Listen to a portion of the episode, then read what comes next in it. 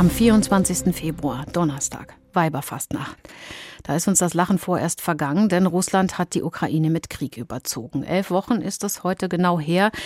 Es kommt einem vor wie eine Ewigkeit schon. Und vermutlich geht es Ihnen ähnlich wie mir. Jeden Tag lauscht man gebannt darauf, wie die Lage in den Kriegsgebieten ist und hofft, dass es ausnahmsweise gute gibt. Heute gibt es vor allem, wie gerade gehört, wieder welche über das Leid im Azov-Stahlwerk und über neue Kämpfe.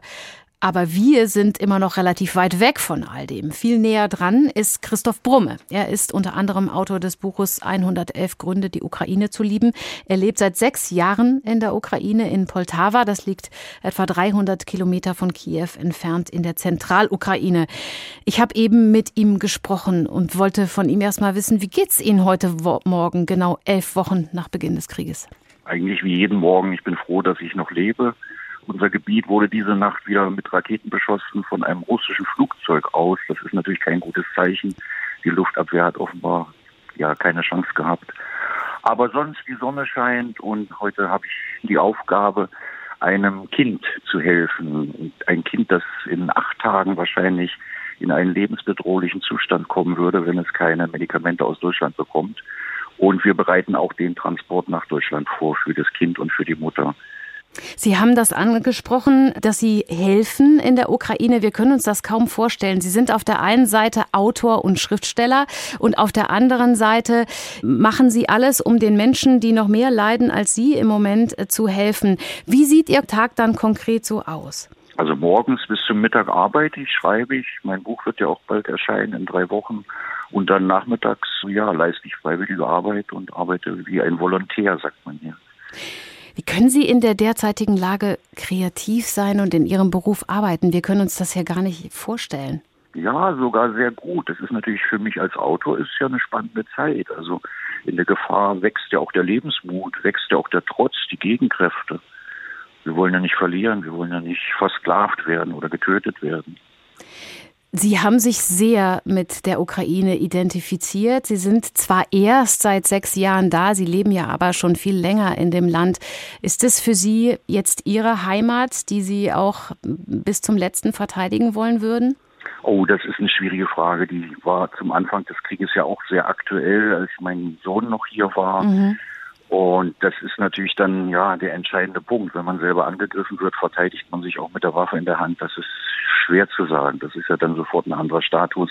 Muss ich sehen, wie ich dann reagieren würde. Sie haben Ihren Sohn außer Landes schaffen können, ne? Ja, der ist jetzt in Berlin. Wie ist es für Sie? Sie haben gerade erwähnt, Ihr Buch soll in drei Wochen erscheinen. Wird es mit dem Krieg zu tun haben?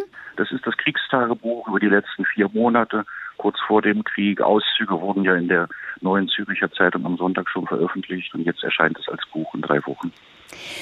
Sie haben schon gesagt, dass Sie einem Kind helfen wollen, was medizinisch versorgt werden muss. Wir fragen uns hier bei all den Angriffen auf die Infrastruktur in der Ukraine, kommen überhaupt noch ausreichend Hilfslieferungen bei Ihnen an? Wie, wie läuft sowas ab? Also ausreichend natürlich überhaupt nicht. In dem Fall und in vielen anderen Fällen läuft es so ab, dass in Deutschland Gott sei Dank Menschen helfen wollen, aktiv sind, Spenden sammeln, Technik sammeln, von Apotheken Tabletten, Medikamente bekommen. Die werden dann meistens äh, ja erstmal nach Polen gebracht, umgeladen, von dort von unseren Fahrern abgeholt und im Grunde sind da meistens sieben, acht Organisationen oder Personen beschäftigt, die sich auch nicht alle untereinander kennen und trotzdem einander vertrauen. Diese zwischenmenschlichen Beziehungen, die sich da aufbauen, sind wahrscheinlich etwas, das einem aufrecht erhält in diesen Zeiten, oder? Ja, ist sehr widersprüchlich. Diese Solidarität hilft natürlich und man ist ja glücklicher eigentlich auch, wenn man Menschen sieht, äh, die man lange nicht getroffen hat, wo man gar nicht genau wusste, ob sie noch leben, dann ist man natürlich besonders glücklich. Aber es gibt auch Menschen, die sehr nervös sind und aggressiv sind und wo sich dann sozusagen unappetitliche Streitszenen abspielen. Das gibt es auch. Also bei 10 bis 15 Prozent der Menschen, würde ich mal sagen. Sie haben eben so schön gesagt, die Sonne scheint und Sie versuchen offensichtlich das auch ein bisschen zu genießen. Ist das nicht schizophren irgendwie auch? Fühlen Sie sich da manchmal so? Ja, schizophren nicht, das wäre ja nur zweigeteilt, aber surreal natürlich. Also ich höre manchmal schon aus Gesprächssplittern auf der Straße Katastrophen heraus. und äh, gehe trotzdem durch den Park spazieren und neben mir sagt eine Frau, wir haben jetzt eine Wohnung mit Wasser. Sie ist glücklich darüber, dass sie Wasser hat. Also klar ist das schockierend manchmal. Entschuldigung. Nein, das ist absolut verständlich. Sie müssen sich auf keinen Fall entschuldigen. Herr Brumme, ich danke Ihnen sehr für diese, für diese Offenheit, für dieses offene Gespräch und wünsche Ihnen alles, alles Gute. Ich hoffe, wir können bald wieder miteinander sprechen unter anderen Voraussetzungen. Vielen Dank.